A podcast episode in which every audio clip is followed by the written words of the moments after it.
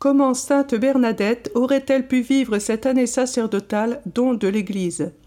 Réponse du père André Dose, confesseur à Lourdes. Bernadette peut vivre cette année sacerdotale là où elle est, car elle a eu un contact remarquable avec les prêtres, et son exemple ne peut que nous aider puissamment. C'est à un prêtre, l'abbé Pomian, qu'elle confie la première apparition, deux ou trois jours après le 11 février 1858. Il aura toute sa confiance et il l'aidera à tenir tête aux autorités qui voulaient l'empêcher d'aller à la grotte, la menacer de prison.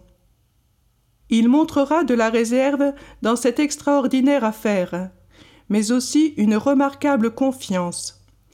Il pensera que la meilleure preuve des apparitions était Bernadette elle-même. Il refusera de dire quoi que ce soit au fameux écrivain Zola qui enquêtait sur l'affaire en 1893. À la fin de sa vie, à Nevers, Bernadette résumera son opinion sur lui en disant C'était un prêtre. En 1863, à Lourdes, Bernadette aidera un prédicateur très connu, l'abbé Alix, à connaître une véritable conversion. Et quant à lui, il lui donnera de précieux conseils sur la nécessité de s'effacer. Elle les relira toute sa vie. Bernadette avait une très haute idée du prêtre parce qu'elle avait une très haute idée de l'Eucharistie, vraiment le centre de sa vie.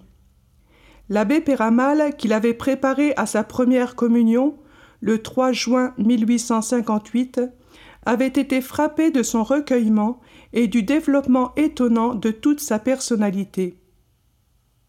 Oui, cette année Bernadette, morte il y a cent trente ans, peut merveilleusement inspirer cette année sacerdotale fondée sur la mort il y a cent cinquante ans, un an après les apparitions de Lourdes, de l'admirable curé d'Ars.